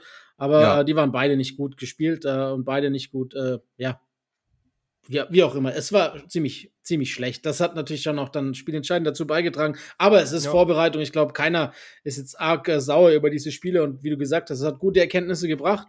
Ich glaube, Deutschland äh, kann auf jeden Fall eine Rolle spielen bis ins Viertelfinale oder so. Wenn wir ehrlich sind, die Kanadier haben zum ersten Mal seit 2018 jetzt mit NBA-Spielern gespielt. Die deutsche Mannschaft kennt sich schon seit letztem Jahr fast komplett so. Das heißt, äh, ich bin mir ziemlich sicher, wenn die Kanadier jetzt noch ein paar Testspiele haben, dass falls es zu so einem Duell nochmal kommen sollte bei der WM, dann gibt das zweistellig leider aus für Kanada. Ähm, da bin ich sehr, sehr überzeugt von. Äh, ich glaube, dass, ja, leider. Ich würde mich ja freuen, wenn Sie können, wenn das Gegenteil bewiesen wird, bin ich gerne ruhig und, und äh, bade dann gerne diese Sätze aus. Ähm, ich würde dann ein bisschen mehr vielleicht die deutsche Warne hochhalten, einfach weil sie auch die Kontinuität halt von der letzten äh, ein, zwei Jahre auch schon haben durch die Nation. Aber und da eigentlich auch ganz ja. ja. coolen Ball auch teilweise jetzt schon gespielt haben, auch wenn es natürlich nicht zu hoch zu hängen das ist. Richtig. Und bei Kanada vielleicht auch noch zusätzlich kommt. Jamal Murray noch nicht sicher. Mhm ob er teilnehmen können wird mit einer äh, Verletzung bisher. Und dann, ja, sah das natürlich gut aus von Shea, teilweise, aber bisher jetzt auch nicht die ganze Zeit so, wie man es vielleicht von einem MVP-Kandidaten jetzt hätte erwarten können. Äh, auch weil teilweise das Spacing, äh, also der Platz, ja. dann auch nicht so ideal war. Und da ist halt die Frage, ob jetzt zum Beispiel ein RJ Barrett oder einen Dylan Brooks das konstant bringen können, dass sie halt auch eine Gefahr von draußen sind, eine konstante Gefahr. Dann könnte es halt offensiv vielleicht ein bisschen stottern, aber trotzdem halt echt ein Stack Kanada-Team. Also Murray ist wohl immer noch on, on, also on road, dass er fit wird und spielen wird. Und dann ist das natürlich schon vielleicht jetzt nicht die tiefste, aber von der Starting Five mit die bestbesetzte äh, Mannschaft. Klar, ja. äh, ein RJ Barrett wissen wir auch, kann auch ganz schön streaky sein und der wird nicht jede Nacht 13 von 14 machen, das wissen wir auch. Ja, das war wild. Äh, Kelly Olynyk ähnliches, da, da fehlt dann vielleicht so ein Maxi Kleber, der auch außen verteidigen kann. Ein groß, oh, ich sag gar nichts dazu. Ähm, nee, aber sag mal so, die Deutschen werden sich nicht unter Wert verkaufen. Kanada ist für mich, wie du gesagt hast, nach Team USA der Top-Favorit und äh, ändert jetzt auch äh, das nicht daran, dass jetzt Deutschland zweimal, also einmal gewonnen hat und einmal knapp dran war zu gewinnen. WM ist dann nochmal neu. Ich würde es mir anders wünschen. Aber ja. schauen wir vielleicht noch kurz eben auf die gerade genannte, das gerade ja, ernannte Team USA. Ähm, stockend in die Vorbereitung reingekommen. Wir haben es ja das letzte Mal, glaube ich, schon angesprochen mit, äh, mit einer Niederlage in einem Scrimmage gegen Team B so, ja. sozusagen, aber ja. dann sich revidiert am nächsten Tag und mittlerweile auch am Vorbereitungscruisen, nenne ich es jetzt mal, erst Puerto Rico geschlagen, noch in den USA, ich glaube in Vegas und dann die ersten beiden Vorbereitungsspiele in Malaga jetzt gegen Slowenien ohne Luca, mhm. Klammer, und gegen Spanien gewonnen. Ähm, sind sie für dich Top-Favorit? Weil viele sehen sie nicht dort. Ich habe sie eindeutig als Top-Favorit. Ja, würde ich leider nicht auch sagen, dass sie der Favorit sind und das Team to beat. Ja, ich würde auch sagen, ja, nach dem Scrimmage, äh, was aber ja, ja nicht gegen einen wirklichen externen Gegner war, ähm, läuft bisher ansonsten alles sehr smooth soweit. Also du hast zum Beispiel Spieler, die echt gut beitragen, wie zum Beispiel ein Austin Reeves, ähm, auch ein Jaron Jackson Jr. ist, glaube ich, jemand, ja. der für internationalen Ball ziemlich gut geeignet ist. And und dann, genau, finden sie immer mehr eine gute Lineup mit Ant-Man zum Beispiel, ne? Das ist der äh, beste. Lineup und, und Jalen Bronson, der ist richtig überzeugend bislang. Ja, beispielsweise auch. Also man traut ihm, ja, gef gefühlt ähm, outplayt er immer das, was man Jalen Brunson zutraut. Der, der wird 100% All-Star nächste Saison. Ja. Ich, da führt kein äh, Weg dran vorbei. Stimmt. Ja, ja, das ist einfach, finde ich auch eine geile Story eigentlich, ja. dass der jetzt nicht groß irgendwie mit Vorschusslorbeeren auch in die Liga gekommen ist. Klar, war ein echt guter College-Spieler gewesen bei Villanova, aber ansonsten sich da wirklich reingearbeitet und jetzt ist er der Starting Point von Team USA und ist da auch einer der besten Spieler. So schnell also, kann es gehen. Ja, ist schon crazy. Und Mark Cuban? Nö, genau. Aber ja, er wird sich natürlich wieder in den Hintern messen. Aber ansonsten, genau, ja, kann man vielleicht noch kurz äh, den Rest so ein bisschen durchgehen. Australien habe ich jetzt bisher noch nicht so viel mitgekriegt, aber die haben auch per se einige NBA-Spieler zumindest dabei. Wenn, dann sind es nicht unbedingt die Starspieler schlechthin. Paddy Mills zum Beispiel, der ewige Fieber Paddy Mills. Ähm, auf ihn muss man auf jeden Fall mal wieder setzen. Joe Ingles sollte, glaube ich, auch noch dabei sein. Matisse also, auch wieder. Genau, und Matisse, äh, Josh Green zum Beispiel. Also sie haben schon ein gutes Team, aber jetzt niemanden, der halt so heraussticht oder der jetzt auch mal auf Outside-Niveau ja. ist. Und davon haben halt die USA schon einige. Und ähm, ja, scheinbar sind sie auch alle board-in, sage ich jetzt mal. Auch am defensiven Ende, so das, was, jetzt man, was man jetzt so ein bisschen beobachten konnte. Und dementsprechend, ja, glaube ich, führt als Top-Favoriten nichts an ihnen vorbei. Allein schon ob der Tiefe. Kein Team ist tiefer besetzt. Ich meine, wen wundert's? Aber ja. äh, das vergisst man. Ich glaube, dass da manchmal so ein bisschen, man guckt drauf und sieht, wer nicht dabei ist, und dann wird das so ein bisschen scherzhaft abgetan. Aber ich glaube, äh, äh, auf dem Papier ist Anthony Edwards trotzdem der beste Spieler mit Shay wahrscheinlich zusammen, der überhaupt bei diesem Turnier antreten wird. Von daher. Und ein gewisser Luka Doncic. Ah ja, stimmt. Den habe ich jetzt nur gerade nicht im Kopf gehabt, weil er verletzt war bei dem, bei dem äh, Testspiel. Aber natürlich. Easy. Und Luka Doncic, vollkommen richtig. Aber bei, ja. bei Slowenien fehlt es halt an Tiefe. Äh, das genau. ist dann wahrscheinlich äh, für, für den ganz großen Erfolg reichen sollte. Äh, ja. Ähnlich ist jetzt bei Griechenland sowieso. Und natürlich, Janis war schon noch ein bisschen traurig, dass er absagen musste, aber es ist wahrscheinlich für alle Beteiligten außer Griechenland die, die bessere, die beste Möglichkeit, äh, die beste Variante. Ja, genau. Ich glaube auch, dass es Slowenien, Griechenland und Serbien eigentlich so in eine Kategorie hättest packen können, dass sie halt die NBA-Superstars haben jetzt sind halt zwei davon weggefallen in Jokic, der ja schon früh genug ja. ab, also vor einigen Wochen abgesagt hat, verständlich. Ja. Äh, er muss bei seinen Pferden sein. Ja, und er hat ähm, auch nicht das kleinste Pensum gehabt letzte Saison. Nee, genau, deswegen schon verständlich.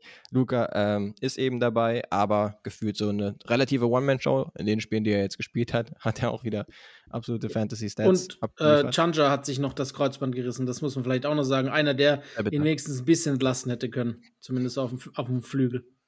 Genau. Und ansonsten, ja, gibt es halt noch Spanien, die zum Beispiel einen guten ja. Test jetzt äh, letzte Nacht, glaube ich, geliefert genau. haben gegen die USA. Und äh, so Teams wie Frankreich zum Beispiel, ne, die auch immer gut gecoacht ja. und eigentlich auch ganz cool besetzt sind. Ja, die musst du immer auf der Rechnung haben. Wie, letztes Jahr waren die beiden Finalisten der Eurobasket, ne, wissen wir auch. Äh, yes. Die kommen immer irgendwie, wie auch durch. immer, irgendwie immer. Frankreich ja. ist wahrscheinlich ein Team, das man dann eher perspektivisch für die Olympiade nächstes Jahr auf der Rechnung haben muss sollten sie dann mit äh, ihrem Big Man Trio an Wembanyama, Embiid und Rudy Gobert antreten. Und sollte es sich bestätigen, dass Rudy weiterhin so Dreier am Swischen ist, das muss man echt sagen. Äh, wild, was da für Bilder aus dem Trainingscamp von Frankreich rauskamen, inklusive der erste Ingame-Dreier von ihm. Äh, sieht gar nicht hm. so unsmooth aus, also muss man wirklich sagen. Das heißt, Klar, du, es ist, du kaufst den Hype Nein, ab. nein, natürlich nicht. Alter, jede Offseason versucht dir einer weiß machen zu können, dass er jetzt Dreier werfen kann. Das ist was ganz anderes, wenn du dann im Game bist. Das weißt du selber. Äh, nein, nein, kaufe ich nicht ab. Ich hätte ja sonst die Frage gestellt, wem kaufst du es eher ab? Steven Adams oder Rudy Gobert? Weil Steven Adams hat auch letztens, äh, wahrscheinlich ja, nicht er selten, hat gesehen. wahrscheinlich kein Social Media oder sowas, aber es gab auf jeden Fall ein Video, wo die Form definitiv auch nicht verkehrt aussah und auch die Trefferquote. Ja. Deswegen wäre jetzt die Frage gewesen, wer äh, wird mehr Dreier treffen in der nächsten Weder noch. Ich Weder schätze, noch. dass die zusammen keine 10 machen. Yes. Insofern nicht wirklich erwähnenswert.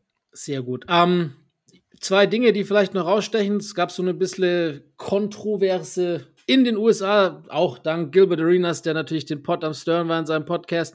Äh, Trey Young wäre wohl gern dabei gewesen und ist so ein bisschen salty, dass er nicht dabei ist. Vor allem nicht, da laut eigener Aussage natürlich Spieler dabei sind, die, denen er sich jetzt nicht unterordnen wird. Ähm, mhm. Ich bin ja der Meinung, dass halt, und du wahrscheinlich auch, schätze ich mal, das ist ja ähnlich, dass ein Team halt ein Team sein muss und dass Trae Young wissentlich nicht unbedingt der allergrößte Teamplayer ist.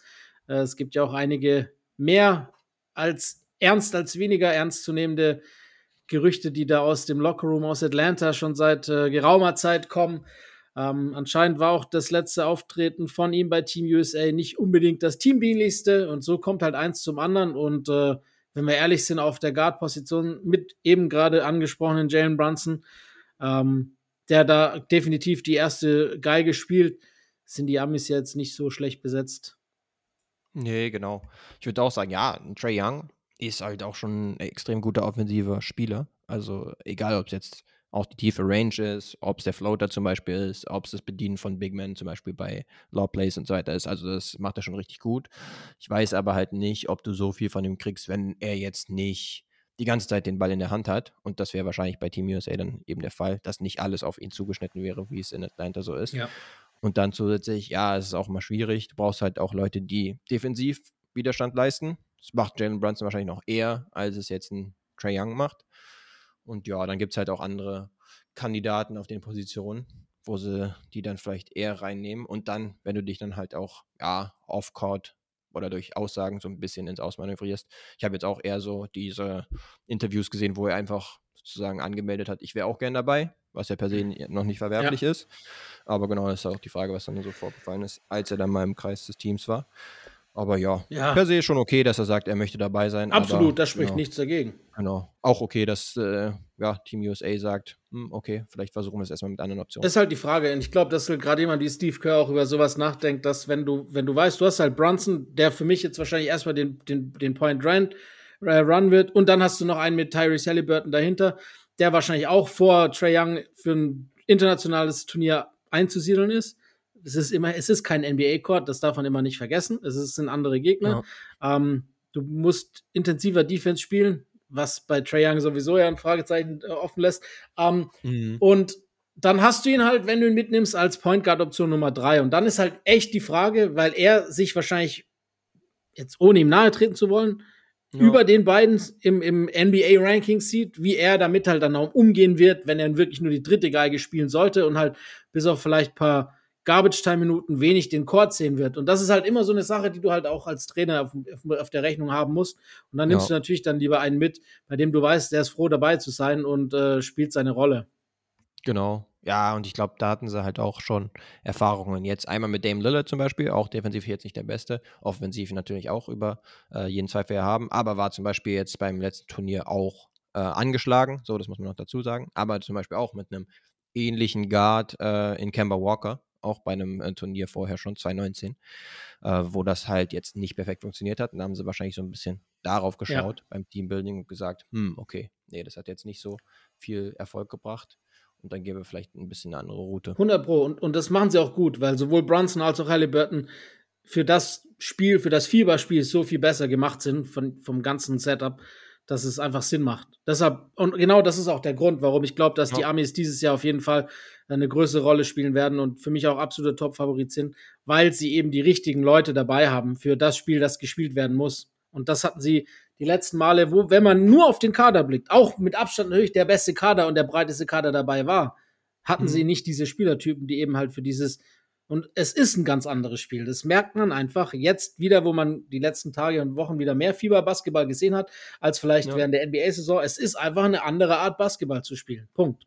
Genau. Und da 2019 hatten sie tatsächlich wahrscheinlich noch ein, auch auf dem Papier, schlechter aufgestelltes Team. Klar, sie hatten Jason Tatum, 2019 halt, also von vor vier Jahren. Es ist vielleicht auch noch nicht der Spieler, der jetzt ist. Äh, aber ansonsten halt auch so, Chris Middleton war zum Beispiel jetzt ein Leistungsträger, kein schlechter Spieler. Aber ansonsten gab es halt auch schon so einen Marcus Smart zum Beispiel. Das war ne, nochmal, ich muss lachen, weil du Chris Middleton sagst. Hatten, da gab es doch auch ein ganz wildes Take neulich. Äh, hier, wer hat's gesagt? Ein ehemaliger, äh, ich weiß gerade nicht, wer es gesagt hat, aber es war nur. Den gut Kern fand oder nicht gut? Nee, die Kernaussage war, wir müssen drüber reden. Career All-Time, Jimmy Butler und Chris Middleton. da, dass die in einer Riege wären. Ach, komm an. Ähm, warte, ich muss, kurz, ich muss das kurz suchen. Erzähl, red du mal. Ah, ich hab's. Also, Evan Turner ja, war's. Hat gesagt, people would flip their lids if I try to start a Chris Middleton or Jimmy Butler debate, because that's a true debate, respectfully for all parties involved. Ja, damit auch. Chris Middleton, nichts gegen ihn, nein, aber er spielt halt mit dem Janis Antetokounmpo zusammen. Er ist auch ein guter Closer gewesen, gerade in der Meisterschaftssaison. Vorverletzung auf jeden Fall, ja. Genau, ansonsten jetzt nicht mit Jimmy Butler Nein, also das, das fand ich auch ganz schön. Das war für mich das Wild Take of the Week einfach. Das ist, Evan ja. Turner ist ja bekannt, dass er auch ganz gerne den Pot am Stern war in seiner Karriere. Ähm, ja. Scheint wohl in, in der, in der Front Office Karriere oder Coaching Karriere, eins von beiden, ich glaube Front Office ist er, ne? Äh, Definitiv auch im Podcast regelmäßig auch am Start. Auch, ja. Nun gut. Äh, ja, also für uns, für, für dich wahrscheinlich auch. Wir blicken nächste, nächste Woche oder vor der WM wahrscheinlich nochmal genauer ja. auf die Teams und auf die Kader. Aber Stand genau. jetzt für beide wahrscheinlich schon der Top-Favorit. Ja, würde ich sagen. Ähm, ja, dann vielleicht noch, bevor wir das Thema zumachen, Kate, äh, Kate Cunningham war wohl der beste Spieler des ganzen Camps. Also auch wenn er nur bei diesem Team B mehr oder weniger dabei war, die halt so als Trainings, äh, ja, Spielball quasi dabei waren. Die Leute sind wohl alle so beeindruckt gewesen von ihm und auch von seinem Two-Man-Game mit seinem Teamkollegen Jalen Dern, der ja letztes Jahr, glaube ich, der jüngste NBA-Spieler war und dieses Jahr dann immer noch jung mhm. sein wird. Ähm, ich, wir dürfen nicht vergessen, bis zu seiner Verletzung letzte Saison, die das Saisons war, hat er 20, 6 und 6 in seinem zweiten Jahr aufgelegt. Also Kate ist, glaube ich, wirklich schon auch ein ziemlich hartes Biest. Ist ein Spielertyp, den ich extrem gerne mag, den ich immer, wenn ich ihn gesehen habe, auch wenn es wenn viel gegen ihn bisher gelaufen ist, immer gefallen hat. Und ich glaube, dass, wenn der wirklich mal gesund bleiben kann, wird der ein absolutes Monster. Oh ja, das kann wohl gut sein. Ja, habe ich auch ein bisschen mitgekriegt, ähm, dass er da in diesem Select-Team echt gut am Abliefern war. Ähm, ja, ist auch immer ganz interessant, weil dann halt auch junge Spieler da mit reingenommen werden. Und dann hieß es halt teilweise auch, ja, der hätte auch eine Chance gehabt, wenn man gewusst hätte, dass er so fit ist und jetzt wieder äh, so gut in Form. Ja. Dass er vielleicht auch den Final-Kader für die WM hätte schaffen können. Ja, ansonsten. Ja, aber wäre das, wär das zielführend, ja. ne? Jemanden gleich, du weißt ja, wie das Pensum ist. Du hast schon viele Games in kurzer Zeit. Gut, das hast du in der NBA auch, aber es ist schon was anderes, glaube ich, mit der Intensität. Einen Spieler, der halt wirklich seit äh, November nicht mehr gespielt hat, dann so reinzuwerfen. Ich glaube, der wäre nee, auch genau. Detroit nicht unbedingt so erfreut gewesen. Nee, ich denke auch absolut verständlich. Ähm, es hieß halt nur so, ne? Ja, ja, Gedanken, klar. Dann wäre auf jeden Fall jetzt da nicht äh, out of place gewesen. Das sicherlich jetzt nicht. Auch in so einem WM-Setting. Genau, ansonsten, ja, wenn man einfach nur ein bisschen draufschaut, an seiner Effizienz könnte er noch ein bisschen ja. arbeiten, definitiv. Ähm, ja, vielleicht auch teilweise verletzungsbedingt und der Tatsache geschuldet, dass jetzt die Pistons nicht gerade die beste, besten Mitspieler für ihn zur Verfügung haben oder bisher hatten. ähm, ist jetzt auch die Frage, ob das im nächsten Jahr sich großartig ändert, aber solange er erstmal fit ist, man darf, wird man davon ausgehen, dass er sich da auf jeden Fall noch steigert. Man darf nicht vergessen, dass er kumuliert in seinen ersten beiden Saisons vielleicht wie viele Spiele gemacht hat? 70? Ja, ich habe jetzt hier ja in den 80ern, äh, okay. äh, in den 70ern, genau. Ja, also da ist natürlich dann auch noch äh, einiges äh, zu erwarten, glaube ich. Gerade so, was die Effizienz anbetrifft, ist ja, er hat ja nicht mal eine volle Saison gespielt, kumuliert. Von daher glaube ich schon, dass wir da noch viel erwarten können. Deutlich. Ja, genau. Ist halt so vom Spielertyp her halt Hammer. auch ein äh, super Ding, ne? Weil über sein oder seinen zwei Meter auf jeden Fall groß, ja. äh, kann, den, kann den Ball handeln. Äh, der Wurf ist auf jeden Fall auch keine äh, Schwachstelle, würde ich jetzt sagen, auch wenn er jetzt bisher von draußen nicht so toll getroffen hat. Aber der sieht eigentlich relativ gut aus. Ja, insofern echt Potenzial noch da. Ich mag den auch gerne. Ähm, yes. Gerne, mag ich, habe ich auch immer gern Dirk Nowitzki gemacht, um die Überleitung ah. zu bekommen. Die Hall of Fame wurde erweitert am Samstagabend. Ähm, ich äh, muss sagen, ich fand es eine extrem schöne Veranstaltung. Ich habe äh, das Ganze für NBA Europe äh, gecovert und deshalb hat es mir dann leider ein bisschen zu lang gedauert hinten raus, weil ich dann bis um 8 noch arbeiten ja. musste. Aber was willst du machen? Äh, ich hatte dafür dann auch die Möglichkeit, was ich, wenn ich ehrlich bin, wenn ich nicht äh, gearbeitet hätte oder nicht dafür bezahlt worden wäre, hätte ich wahrscheinlich mir die Reden am nächsten Tag angeguckt. Das ist jetzt nicht was, wo ich sage, oh, da muss ich unbedingt wach bleiben, weil das ist ja. jetzt kein Live-Game, das ist schon ein bisschen anders. Aber ich muss echt mhm. sagen, ich fand die, äh, also vorab, es ist nicht nur für europäische Verhältnisse eine extrem geile Klasse gewesen, sondern ich glaube, das ist so allgemein eine sehr, sehr hoch anzusehende Hall of Fame Class gewesen mit Dirk Nowitzki, mit Dwayne Wade, mit Pau Gasol, mit Tony Parker, mit äh, Greg Popovich unter anderem. Ähm, ja. muss man schon anerkennen. Also, das ist schon noch echt eine, eine starke Class gewesen und ich fand auch äh, wirklich, dass eine unterhaltsame Veranstaltung war mit sehr, sehr guten Reden. Das hat man auch nicht jedes Jahr. Äh, Pop hat es vielleicht ein bisschen übertrieben mit der Länge, aber äh, hast, du hast ja auch am nächsten Tag dann das eine oder andere dir angeguckt, ne? Ja, genau. Ich hatte halt Besuch, deswegen, äh, ja, und auch sonst hätte ich es mir wahrscheinlich jetzt äh, nicht unbedingt live angeschaut, ähm, aber natürlich dann, als man aufgewacht ist, besonders auf Dirk geschaut. Und ich muss sagen, seine Rede war halt absolut stimmig, inklusive der verschiedenen, ja, Charakterzüge, die man so gebraucht hat und ja. äh, die er dann, dann auch irgendwie personifiziert hat, in Form seiner äh, größten äh, Unterstützer über die Jahre, inklusive Holger, inklusive Mark Cuban, inklusive äh, seiner Point Guards, Jason Kidd und Steve Nash zum Beispiel, den er zum Beispiel als seinen äh, besten Mitspieler bezeichnet hat ähm, wo ich dann nur kurz drunter gesehen habe, hey, Luka Doncic ja, möchte auch gerade gerne ein Wort haben, aber es war halt die Rookie-Saison. Deswegen absolut verständlich. Und ja, Dirk hat das einfach äh, mega gut gemacht und ja, es ist einfach immer wieder beeindruckend, wie bodenständig er ist und auch, äh, dass er sich eben nicht zu ernst nimmt, inklusive immer diesen Digs äh, gegen sich selbst, sage ich jetzt, ja. und seine nicht vorhandene Defense, finde ich immer extrem sympathisch, äh, dass er sich da wirklich nicht zu ernst nimmt und äh, ja, sich dann nicht da selbst komplett abweiht, sondern gefühlt ist es ihm ein bisschen unangenehm immer und er möchte eher die Aufmerksamkeit auf die, die ihn da unterstützt äh, haben, äh, lenken. Genau, deswegen war das ein absolutes Highlight für mich. Auch, und dann genau. Auch wenn es ein Dig gab, ne, gegen, äh, gegen Steve Nash und Jason Kidd. Der hat doch gesagt, äh, auch wenn er, auch wenn es auch wenn er gern mit ihnen in ihrer Prime gespielt hätte, er musste damit auskommen, was sie ihm gegeben haben, sozusagen. Ja, auch geiles Ding, ja, das stimmt schon. Weil beide, ja, ich glaube, Steve war vor der Prime ja. äh, am Start und äh, Kid danach ja, halt, ne? Jason viel, viel, danach, obwohl er ja auch nochmal gut beigesteuert hat zur Meisterschaft. Das hat er. Im späten Alter. Ja, nee, aber was ich mir dann äh, als Frage gestellt habe, ist, ob Dirk wirklich der meist universell geliebte Athlet überhaupt ist. Ist vielleicht ein bisschen die deutsche Fanbrille, die europäische vielleicht auch ein bisschen, aber mir fällt halt niemand ein, der ansatzweise was Negatives über Dirk sagen könnte. Ja. Klar, es gibt, wird wahrscheinlich ein paar Leute geben, die sagen, okay, er ist mir jetzt vielleicht nicht so wichtig, ein bisschen gleichgültiger, mhm. gerade wenn man jetzt äh, auf die USA schaut, ähm, ja, dann wird es vielleicht teilweise so sein, aber ansonsten, wie gesagt, kein böses Wort, irgendwie nichts äh, Schlimmes, auch während der Karriere oder nee, sonst was. Keine Skandale. Wo er dafür genau. was konnte. Dieses mit dieser einen Heiratsschwindlerin, da konnte er nur per se nicht so viel dafür. Also er hat keinen Skandal initiiert, sag mal so. Und genau. ich habe das gesehen, als du es getweetet hattest und habe auch über, äh, überlegt, wenn ich da Pari stellen würde oder ob es überhaupt jemand mhm. gibt und bin zu dem Entschluss gekommen, dass ich äh, gerne Roger Federer quasi auf dieses Niveau noch stellen möchte, weil ich glaube, ja. da sind wir auch nicht weit davon entfernt.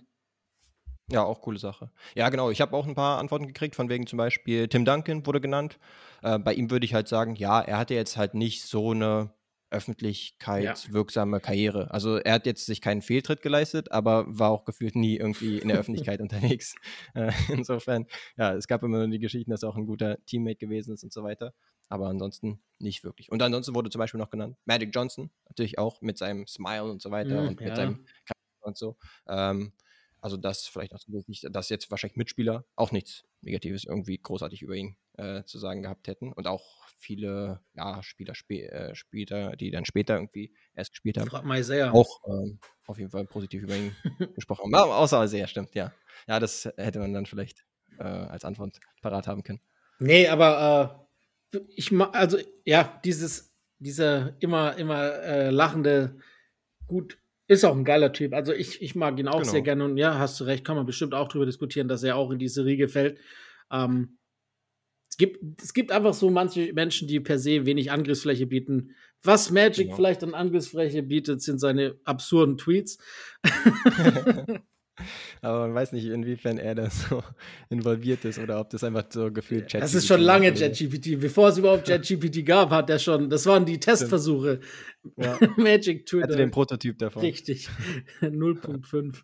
ähm, nee, aber ich muss echt sagen, auch Pau Gasol nochmal mit äh, schöner, also klar, Dirk vielleicht abschließend auch das, was er seinen Eltern noch auf Deutsch mitgegeben hat, war wundervoll, hat auch, glaube ich, viele berührt in Deutschland, zu Recht. Ähm, mhm es gab einige schöne Momente, also bei allen, ne? Äh, dieser Paul-Moment mit, mit äh, Vanessa war da und hat auch extra nochmal explizit Kobe Bryant erwähnt und vollkommen zu Recht, ohne Kobe wäre er vielleicht auch kein Hall of Famer, muss man auch einfach anerkennen. Ähm, Wade mit seinem Papa, der ja den gleichen Namen trägt und im Endeffekt er hat ihn mit aufgenommen quasi in die Hall of Fame, weil der Name steht ja da. War auch echt ein cooler Moment, finde ich. Allgemein die Rede von Wade, auch der Moment mit Dirk, wo er gesagt hat, dass für viele das so ein Kennenlernen war, aber für ihn und für Dirk war es wie Therapie. Ähm, die haben ja wirklich äh, das Kriegsball mehr als nur begraben über diese vergangene Woche und äh, mhm. haben sich anscheinend wohl mehr als nur ausgesöhnt, sondern sich auch wirklich gut verstanden in den Tagen, äh, was ich auch schön finde, dass da keinerlei irgendwie, man muss ja ehrlich sein, gerade diese vier Top-Spieler, deren Wege haben sich extrem oft äh, gekreuzt. Also vor ja. allem auch in interessanten Momenten. Dirk hat äh, quasi Pau eine der schlimmsten Niederlagen seiner, seiner Karriere beigefügt. Ähm, damals nach dem Back-to-Back Champion Run. Mhm. Äh, Pau in dem Fall äh, dann, äh, wenn wir von, von Tony Parker sprechen, hat der oft selber Dirk das Bein gestellt mit den Spurs. Äh, die Dallas Mavericks sind ja oft dran gescheitert. Äh, die, ja. die Wade-Nummer wissen wir selber äh, in den Finals. Also schon irgendwie genau. eine coole Klasse, deren Wege sich oft ja, gekreuzt haben. Ja, dass sie wirklich so oft irgendwie miteinander zu tun haben, in, hatten in irgendeiner Form. Aber trotzdem der Mutual Respect in dem Maße da ist und die jetzt irgendwie auch nicht äh, im Nachhinein noch sagen, ah, nee, das war damals gewesen und deswegen äh, kann ich jetzt nicht gut äh, mit ihm ab oder sowas.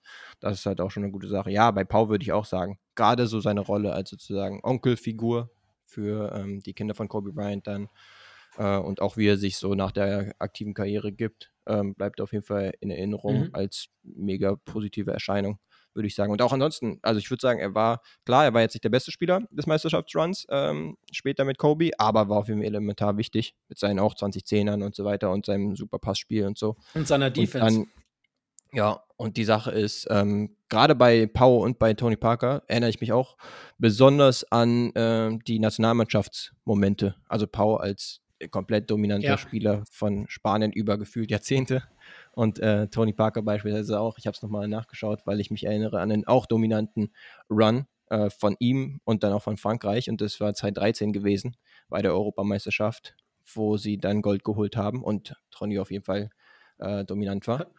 Also daran kann ich mich ganz gut erinnern. Hat, hat, nicht Tony sogar in seiner Rede gesagt, dass Pau und seine, seine Spiele für Spanien ihn auch immer wieder dazu motiviert haben, für Frankreich zu spielen, all die Jahre, weil er ihn endlich schlagen wollte? Auch cool. Ja, war auch ganz cool. ineinander greift. Ja, ja, also wirklich diese, für europäische Verhältnisse natürlich die Klasse aller Klassen. Ein Franzose, ein Deutscher und ein Spanier, die es auch alle mhm. wirklich verdient haben, aufgenommen zu werden. Das ist schon was Besonderes. Ja. Und bei D-Wade, klar, rein klar. vom Sportlichen her, der 06er Run, wo er ja wirklich der ja. Superstar war. Und dann, ja, auch bitter wiederum und auch wieder Bezug zu den mhm, Mavericks genau. und, und Dirk. Äh, dann, nachdem die Mavs schon in den Finals 2 zu 0 vorne waren. Referees. Dann, dann D-Wade, okay, ich sage jetzt einfach mal so, auf jeden Fall einen dominanten Run äh, gestartet. Der war geisteskrank. Ref hin oder genau. her, der war brutal. Genau, mit seinen 35 Punkten im Schnitt und sonst was und äh, tatsächlich auch eben nicht aufzuhalten, ne? egal wie es ja. äh, dann gestaltet hat und äh, was mit den Pfiffen war und so. Aber das war schon dominant und dann auch würde ich ihm auch noch hoch anrechnen, wie er dann, ähm, ja klar, einen LeBron in seiner Prime dazu zu kriegen. Da sagt man natürlich auch als anderer Superstar-Spieler, wahrscheinlich nicht nein, ja. aber dann sein Spiel auch gut anzupassen, ähm, gut als Cutter in Erscheinung ja. zu treten, vielleicht noch ein bisschen mehr in der Defense zu machen und so weiter und da so gut mit ihm zu koexistieren, obwohl er ja ziemlich bald dominant gewesen war vorher würde ich mir auch hoch anrechnen. Da die B-Rolle zu nehmen für den Erfolg, wirklich, muss man den Hut vorziehen. Das kriegt auch nicht jeder hin. Ja. Das fand ich auch stark. Ich habe äh, heute noch von Andy Bailey diesen Tweet gesehen, den fand ich noch ganz geil, um halt nochmal zu sehen, wie Dirk auch äh, quasi die NBA-Landschaft verändert hat. Wahrscheinlich als einziger dieser vier Spieler, egal wie gut sie jetzt waren, hat Dirk halt nachträglich die NBA geändert. Und zwar, äh, als Dirk 98 sein NBA-Debüt gegeben hat, äh, haben 40 Steven-Futter einen Dreier verwandelt gehabt, ein oder mehr. Mhm. Ähm, insgesamt von diesen 40 Spielern waren in der NBA-Geschichte 507 Dreier gemacht worden. Dirk hat 1982 gemacht und seit Dirk äh, in der Liga ist, haben 81 andere Seven-Footer 7253 Dreier geworfen und verwandelt, also verwandelt und ja, einfach Dirk hat das Game geändert. Und ja. aus dem Grund, das ist jetzt noch eine Frage, die ich dir stellen würde, quasi aus dem ins kalte Wasser schmeißen, weil ich selber drüber nachgedacht habe wer von diesen vier Spielen, also gut, Tony und Paul nehmen wir mal raus, wer ist All-Time Legacy, History, NBA Rank, wie auch immer, wenn du so eine All-Time-Liste bastelst, für dich höher auf der Liste? Dirk oder, oder Wade? Uh, das ist tatsächlich eine schwierige Frage. Ja, ich weiß gar nicht, ob es unbedingt deutscher Bias sein muss, aber da will ich schon noch mit Dirk Ich gehen. auch. Halt auch aus, der Grund, aus dem Yes. Grund, den du gerade genannt hast, dass er das äh, Spiel vielleicht noch nachhaltiger selbst als ein einzelner Spieler ähm, beeinflusst hat. Weil D-Wade, klar, war auch absolut wegweisend, auch defensiv jetzt so viele Plays zu machen, mit den Blocks beispielsweise, äh, Ja, halt im Drive eins, ne? unwiderstehlich zu sein. Genau, Als das zum Beispiel, also auch irgendwie stilprägend, sage ich jetzt mal, und vor allen Dingen auch einzigartig. Aber ähm, ja, ist halt die Frage. Ich glaube, bei Dirk gab es halt noch mehr, die ihm dann na nachgeeifert haben von den großen Spielern, die dann auch ihr Spiel ein bisschen nach außen ver äh, verlagern wollten. Ja, also ich glaube auch, dass das. Ich glaube nicht, dass sie arg weit auseinander sind, wenn man tatsächlich so eine Liste basteln würde. Aber ich Mhm. würde auch Dirk den Benefit of the Doubt geben, allein schon dafür, dass er eben das Game nachträglich und prägend geändert hat. Und äh, vielleicht ist auch ein bisschen deutsche Brille dabei. Ähm, man muss auch sagen, dass er nie die Unterstützung hatte wie andere und dafür über Jahre in diesem Westen einfach brutal abgelegt hat. Wade war fast seine ganze Karriere, ne, war, war seine ganze Karriere. Chicago ist ja auch und Cleveland sind Ja. auch im Osten, im Osten, der so. immer deutlich schlechter war. Also er musste nie gegen die Spurs, er musste nie gegen die Lakers und sind wir ehrlich, gerade so in den mit 2000ern, bis, bis dann die Cleveland-Dominanz mit LeBron angefangen hat, die, im zweiten Stint, davor ging es eigentlich ja auch noch, war der Westen schon deutlich dominanter, muss man einfach sagen. Nee, genau. So viele Battles, wie es zum Beispiel zwischen den Mavs und den Spurs damals gab, ne? Ja. die auch ja eine Dynastie waren. Da spricht schon einiges für Dirk, muss man sagen. Sehr schön. Und ja, ist ja auch in den Top 10 All-Time, was die Punkte zum Beispiel angeht. Also Ja. auch die äh, Longevity ist absolut am Start. Und dann auch noch kann man definitiv argumentieren, dass es vielleicht der beeindruckendste Meisterrun aller Zeiten oder zumindest der Neuzeit war von den Dallas Mavericks 2011. Klar, äh, die Wade, der 06-Run war auf jeden Fall auch kein schlechter. Und danach halt noch die Runs mit äh, LeBron, die man auch halt machen muss, klar. Aber äh, das natürlich dann auch, äh, waren sie auf jeden Fall auch Favoriten. Aber genau. Nee, für mich bleibt das. Da, den Punkt, äh, da würde ich das krasse vielleicht Story. auch streichen. Das ist für mich der beeindruckendste Finals Run, vielleicht sogar aller Zeiten. Ja. Echt nochmal eine geile Story. Und immer eine gute Möglichkeit, nochmal auf die Karriere von Dirk ein bisschen zu schauen. Inklusive kleine Highlight-Tipps Ja, und so weiter, absolut. die dann ausgespielt werden. Gut, Gute Sache immer. ich würde sagen, wir äh, haben noch zwei Sachen auf unserer Liste stehen. Unsere all wöchentlich wäre jetzt Quatsch in der Offseason, unsere immer wiederkehrenden Spiele. Äh, Guess the Deadline und wer bin ich? Wenn ich richtig im Plan liege, dann hast du Guess the Deadline vorbereitet. Ich, wer bin ich? Falls es andersrum ist, haben wir ein Problem. Du bist komplett richtig im Plan. Yes. Insofern sind wir problemlos unterwegs und ich kann meine Statline präsentieren. Und zwar waren das 51 Punkte, 6 Rebounds, 2 Assists, 6 Steals und ein Block. Wie viel äh, Rebounds? 6 Rebounds und auch noch, Sechs wissen, 6 Steals. Das Ganze im Jahr 2014. Und als nächstes könnte ich dir auch noch die, das Team Lass raushauen. mich kurz überlegen.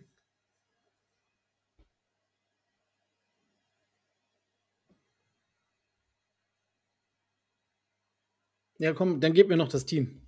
Yes, das Team wäre die Minnesota Timberwolves. Die sechs Steals. Die, die werfen mich so ein bisschen über Bord. Wenn du Timberwolves sagst, dann kommt mir als erstes dieses komische, war das Corey Brewer oder so, der da so ein äh, absurd hohes Scoring-Game hat. Oder Mo Williams, einer von den beiden Jungs. Das war er. War Mo Corey Williams? Brewer war richtig. Corey Brewer, was? Corey Brewer. Nice. Yes. ja, genau. War auf jeden Fall ein Outlier, würde ich sagen. Absolut, Äh, Alter. so ein Scoring aus. Gefühlt waren es die ganze Zeit irgendwelche Steal and Slam on the other end. So nach dem Genau. Motto. Immer irgendwelche Big Sixes und so. Aber die 51 Punkte voll zu kriegen, ist trotzdem tatsächlich eine crazy Leistung. Da bist du Ja. in dem, es ist schon ein elitärer Club, äh, Club dieser 50-Plus-Club. Äh, Ja. Da haben es einige Stars nicht reingeschafft in ihrer Karriere. Stimmt. Ich glaube, solche Kawais der Welt oder sowas haben uns bisher noch nicht gepackt. Und die sind vielleicht ein bisschen höher Ticken, anzusehen in All-Time. Nichts gegen Corey. Brewer. Ja, stimmt, kein Slender hier. Alles klar. Sehr gut. Äh, dann äh, willkommen bei Wer bin ich? Für dich dein erster Clou. Ich habe 13 Jahre in der NBA gespielt, alle davon in diesem Jahrtausend. Okay, next one, please. Ich äh, war dreifacher All-Star, zweimal All-NBA-Team, konnte den Depoy gewinnen, bin NBA-Champion geworden, Und passend zum Theme heute zweimal Weltmeister. Uh, zweimal Weltmeister. Depoy meintest du? Und 13 Jahre insgesamt. Depoy, ich würde sagen, das würde dann auf Spanien und den Bruder des gerade in die Hall of Fame So nämlich. Gasol, nämlich Marc Gasol äh, sein. Vollkommen richtig. Da habe ich es vielleicht ein bisschen zu leicht gemacht heute, aber ich habe gedacht, heute bleibt mal on theme. Wenn wir schon über die Themen sprechen, dann pick ich einen raus, der dazu passt. Vollkommen richtig. Äh, die drei Tipps, die du nicht gebraucht hast, falls die Leute die noch hören wollen, wären gewesen. Es gab einige Kontroversen, als ich meinen Defensive Player of the Year Award gewonnen habe, weil ich trotzdem nur im All-NBA Second äh, Defensive All-Second Team war. Uh, okay. Was ja auch mal lustig ist. Gewinnst du den besten Verteidiger und bist nur im zweitbesten ja. Team. Ähm, ja, der vierte Punkt wäre gewesen, meine längste Zeit hatte ich bei den Memphis Grizzlies.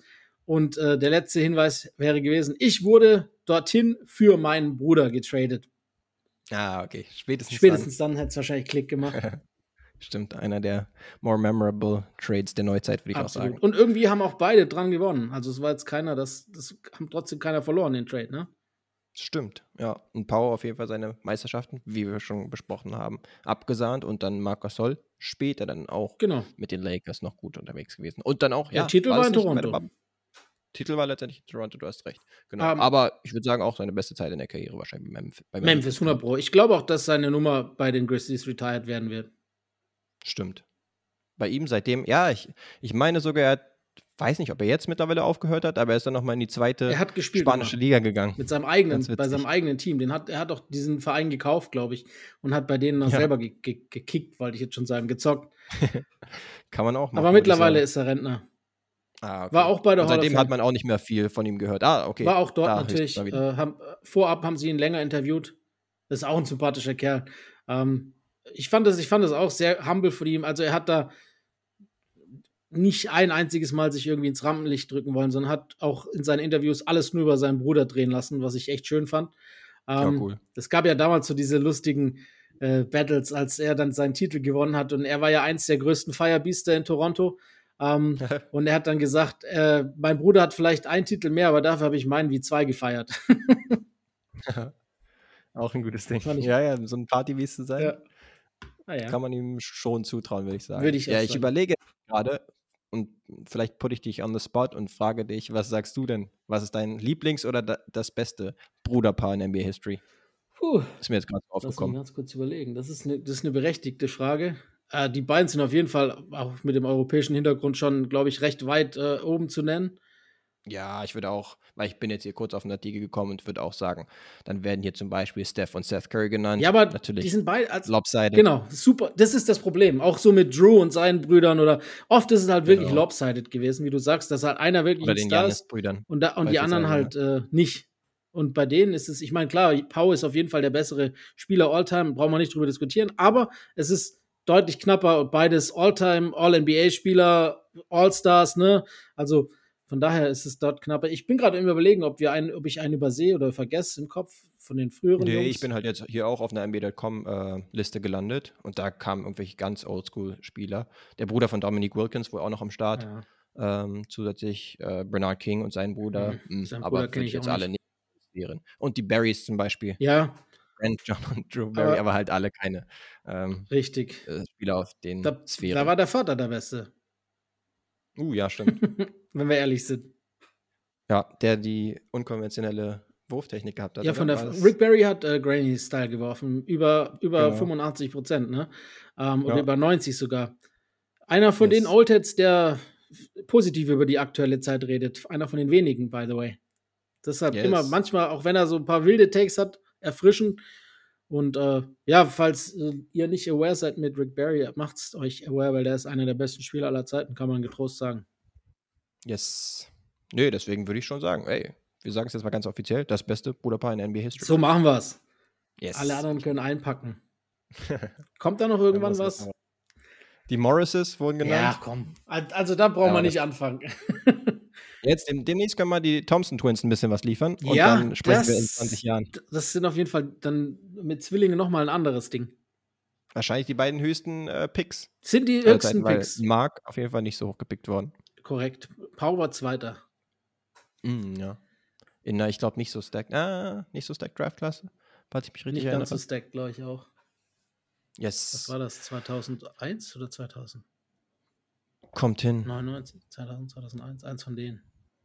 Yes. 2000? Eins hätte ich jetzt geschätzt, aber ich weiß es auch nicht mehr. Ich habe jetzt ein bisschen durcheinander gebracht mit Mike Miller, als der zum Beispiel in seiner Draft-Class dann Rookie of the Year geworden ist. Aber Paul war ja schon letztendlich der äh, Rookie of the Year Ja, in ja. seinem Jahrgang. Mike Miller, stimmt, das war auch wild, Alter. Ma- Manchmal hast du, hast du echt ein paar wilde Sachen in NBA-Geschichte, Ja. die, die quasi. 2001, dritter war er übrigens, nicht zweiter, Entschuldigung. Ah, okay. Ich schaue mal gerade kurz die Draft an. Aber wer da an 1 müsste Elton Brand oder sowas? Nee, Kwame war Nummer 1. Oh, shit. Also Ja, da, mehr brauchst du dann eigentlich nicht. Tyson Chandler war auf der 2. Ja. Joe Johnson, noch ein Lichtblick. Zach Randolph in dem Gerald Wallace und Tony Parker auf 28. Ähm, Oh ja. Gilbert Arenas auf 31, Mehmet Okur auf 38. Das sind so die einzigen, die eine größere Rolle gespielt haben. Die anderen, klar, Spieler wie Jason Richardson, Shane Battier, schon auch erfolgreich gewesen, aber nicht ganz Ja. so dieses äh, Niveau erreicht. Nee, wird wahrscheinlich jetzt nicht als äh, Best Draft Class aller Zeiten Nee, gelten, das so. wahrscheinlich nicht. Da gibt es ein, zwei andere. Alles klar. Gutes Ding. Ich würde sagen, das nächste Mal, wenn wir quatschen, dann quatschen wir voraussichtlich über die WM und machen nochmal eine Preview, So machen wir es. würde ich sagen. Hätte ich auch gesagt. Und bis dahin ähm, nochmal der Verweis, gerne Liebe dazulassen. Auf äh, zum Beispiel Apple Podcast, Mhm. auf Spotify, wenn ihr wollt, Rezensionen lassen. Und ja, wo wir auch gerne mal was raushauen wollten, war, dass ihr gerne auch eure Fragen einschicken könnt. Da werden wir auf jeden Fall in die Beschreibung dieser Folge dann auch noch die Mailadresse reinhauen. Denn genau, eignet sich natürlich jetzt gerade für diese Zeit, wo wir demnächst noch die WM haben, aber ansonsten können wir auch gerne mal einen Fragen-Pod äh, ja, einstreuen oder beziehungsweise zumindest mal einen Teil einer Folge. Und genau, deswegen haut die gerne raus. Sehr gut. Das macht Und damit würde ich sagen, bedanken wir uns und sagen bis nächstes Mal.